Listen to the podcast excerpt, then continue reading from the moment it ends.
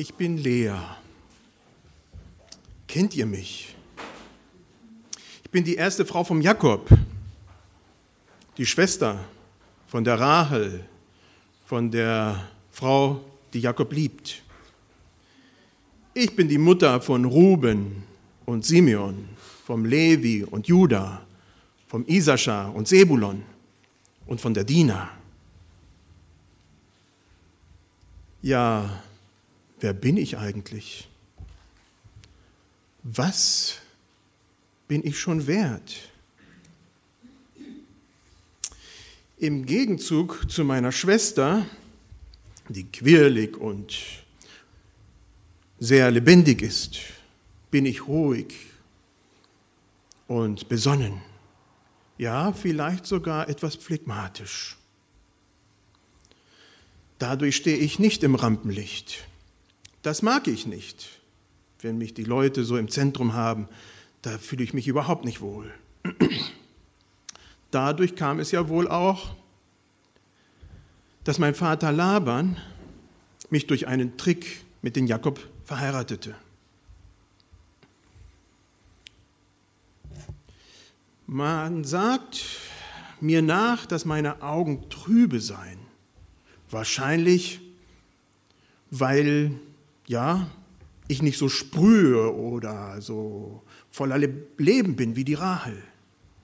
Kann ich was dafür?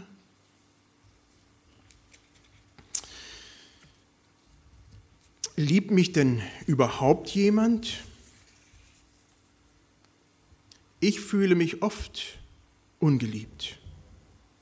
Dass Jakob mich nicht mag, das weiß jeder. Darunter leide ich unheimlich. Obwohl ich ihm all diese Jahre treu ergeben gewesen bin, ihm alles gemacht habe, was alles nur denkbar war. Er hat mich nie gemocht. Das hat mich stark verunsichert. Bin ich nicht gemocht, wie ich bin? Bin ich nicht schön genug? Bin ich nicht fleißig genug, nicht gut genug? Ja, was bin ich nicht? Jakob kann mich überhaupt nicht verstehen. Der Jakob, der ist stolz und der ist selbstbewusst. Alles das, was ich nicht habe. Er hat viele Schafe und die werden immer mehr. Und die Kamelherden, die werden auch immer mehr. Scheinbar ohne, dass er was macht. Er hat viele Angestellte. Es ist erstaunlich, aber bei ihm klappt alles. Und dadurch kommt es auch, dass er mich wohl gar nicht verstehen kann. Die, die ich so ganz anders bin. Als Kind, ja, da ging es so. Das war okay. Dann, als ich älter wurde, da war es nicht mehr so schön. Es gab niemals Jungs, die sich für mich interessiert hätten. Und von Heirat hat überhaupt keiner geredet. Für mich war das ganz, ganz schlimm. Bis zu dem Tag, wo mein Vater mich halt eben mit einem Trick mit dem Laban verheiratet hat. Äh, Entschuldigung, mit dem Jakob verheiratet hat.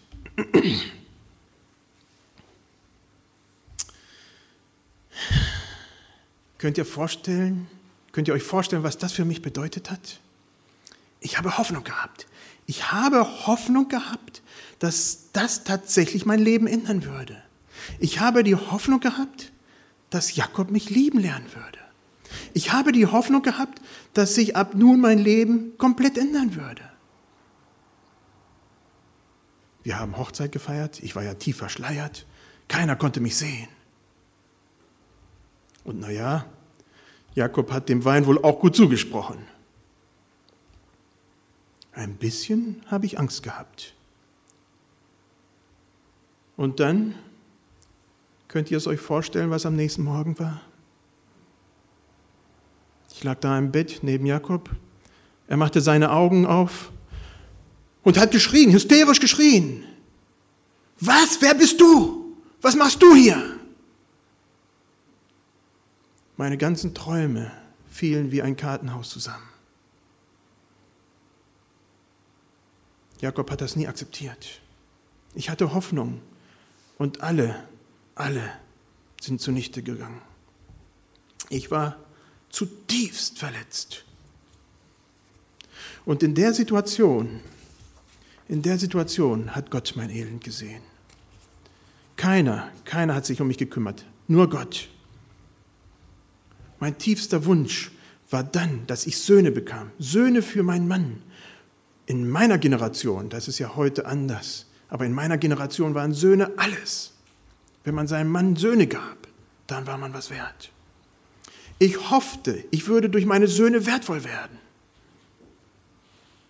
Und so habe ich meine ersten Söhne danach benannt. Ruben, sie, ein Sohn. Ah, Jakob, sie, ich habe dir einen Sohn geboren. So nannte ich ihn. Und dann bekam ich Simeon. Gott hat mich gehört.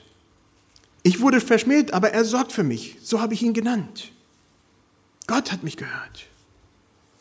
Sieh doch, Jakob, Gott hat mich gehört. Und dann bekam ich Levi. Häng dich an mich, habe ich ihn genannt. Häng dich an mich, Jakob, häng dich doch an mich. Gib mir doch die Anerkennung, die ich mir so ersehne. Das hoffte ich von ganzem Herzen. Aber es kam nicht. Jakob hat mich komplett ignoriert. Trotz meiner Söhne, trotz dass Rahel, seine Frau, seine Lieblingsfrau, meine Schwester, überhaupt keine Kinder kriegen konnte. Nur Gott war auf meiner Seite. Diesen Dank, diesen Dank an Gott, den habe ich schlussendlich beim vierten Kind kundgetan. Ich habe gemerkt, dass es mit Jakob, ja, dass er mir durch die Kinder nicht mehr Anerkennung gibt, dass ich dadurch nicht mehr wert bin. Und so habe ich beim vierten Kind, ja, Gott allein gedankt. Ich habe ihn Judah genannt. Diesmal will ich Gott preisen.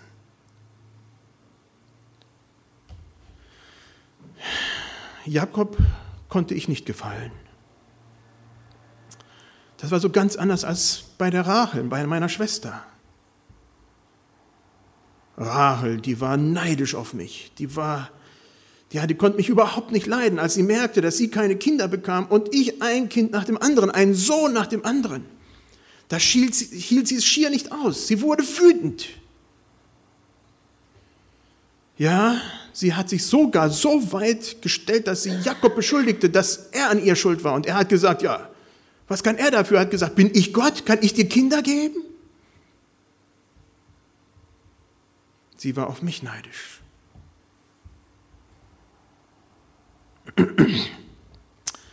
Ja, und dann haben Rahel und ich unsere Kanonen geladen. Rahel sandte ihre Magd ins Rennen, um Kinder zu kriegen. Und ich sandte dann auch meine Magd, um Kinder zu kriegen. So viele Kinder wie möglich für den Jakob, damit wir doch endlich einen Ausgleich finden könnten. Ja, sogar der Ruben, mein Ältester, wusste, was lief und brachte mir einmal Liebesäpfel mit. Er war auf dem Feld und man weiß ja, bis heute noch, dass diese Liebesäpfel aphrodisisch wirken. Und als Rahel das sah, dann hat sie mich angefleht, dass sie doch diese Liebesäpfel kriegen sollte. Und da habe ich einen Deal mit ihr gemacht. Sie bekommt einen Teil von diesen Liebesäpfeln, dafür bekomme ich den Jakob die Nacht. Und so haben wir dann das gemacht und aus dieser Nacht wurde dann mein fünfter Sohn empfangen. Ja, ich war voller Selbstmitleid. Die ganzen Jahre habe ich diesen Selbstmitleid in mir getragen. Ich konnte ihn gar nicht ablegen. Das war ein Teil meines Ichs, das war ein Teil, wie ich mich selber wahrgenommen habe. Vielleicht war das ja gar nicht so. Ich hatte ja inzwischen durch fünf Kinder. Mir ging es eigentlich gut. Ich war eigentlich angesehen. Aber ich konnte mich so nicht mehr wahrnehmen. Es war ja immer schon anders gewesen. Rachel war immer besser, immer schöner, immer beliebter. Neid und Eifersucht hatten mich in den Griff.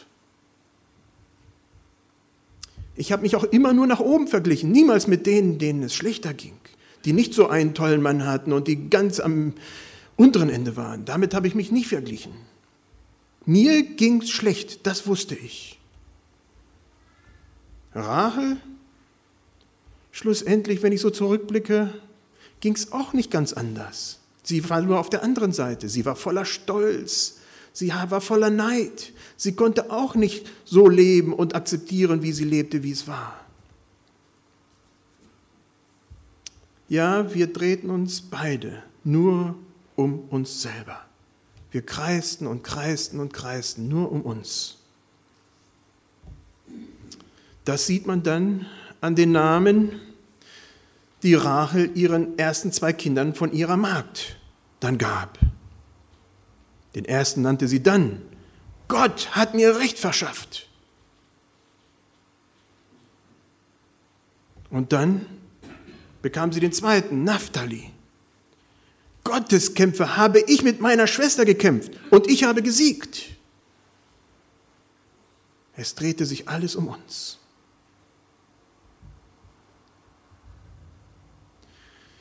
Natürlich habe ich dann auch meine, ne-, meine Magd losgeschickt und dann hat meine Magd auch Kinder gekriegt und ich habe dann auch selber noch Kinder gekriegt.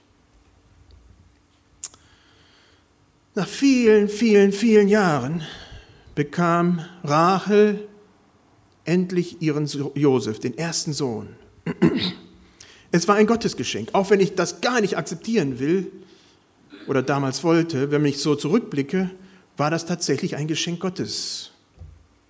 Meine Söhne waren überhaupt nicht damit einverstanden mit dem Josef, schon gar nicht, dass er so bepäppelt wurde, dass er das Lieblingskind vom, von der Rahel natürlich und auch vom, vom Jakob war. Aber schlussendlich, meine Söhne hatten ihn dann nach Ägypten verkauft, war es er, der, Jak äh, der Josef, der uns rettete. Als seine Hungersnot kam und er aufgestiegen war, wir wussten das ja gar nicht zum schier zum zweiten Regenten des Landes, hat er uns ganz, als ganze Familie nach Ägypten gebracht und hat uns vor dem klaren Tod errettet. Im Nachhinein kann ich sehen, Gott hat mich geführt, Gott hat uns geführt. Mein Leben war schlecht und ich würde es gar nicht wieder haben wollen. Aber doch ist Gott mit mir gegangen. Er hat uns nicht allein gelassen, er hat mich nicht allein gelassen. Das ständige Vergleichen mit den anderen, das hat mir furchtbar viel Mühe gekostet. Es war anstrengend, es hat mein Leben verdorben. Das, was an Frohsinn hätte da sein können, habe ich durch Bitterkeit eingetauscht. Und das Glück, das ich in meinen Kindern gesucht habe, in meinen Söhnen gesucht habe, das war auch eine Sackgasse. Ich hätte mich lieber an Gott wenden sollen. So bin ich bitter geworden. Ja, das Leben hätte anders sein können. Hätte ich nur geglaubt, dass Gott mich so liebt, wie ich bin. Das habe ich mein Leben lang nicht akzeptieren können.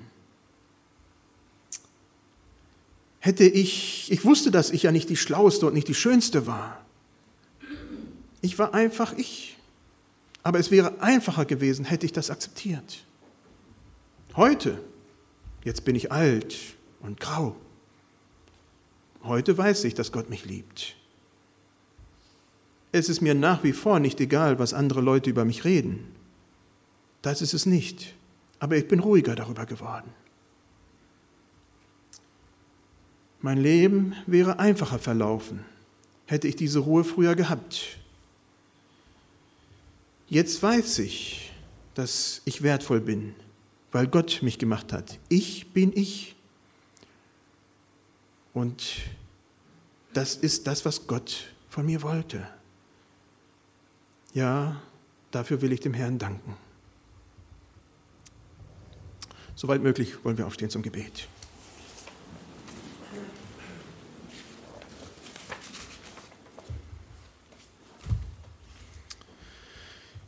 Ja, Herr.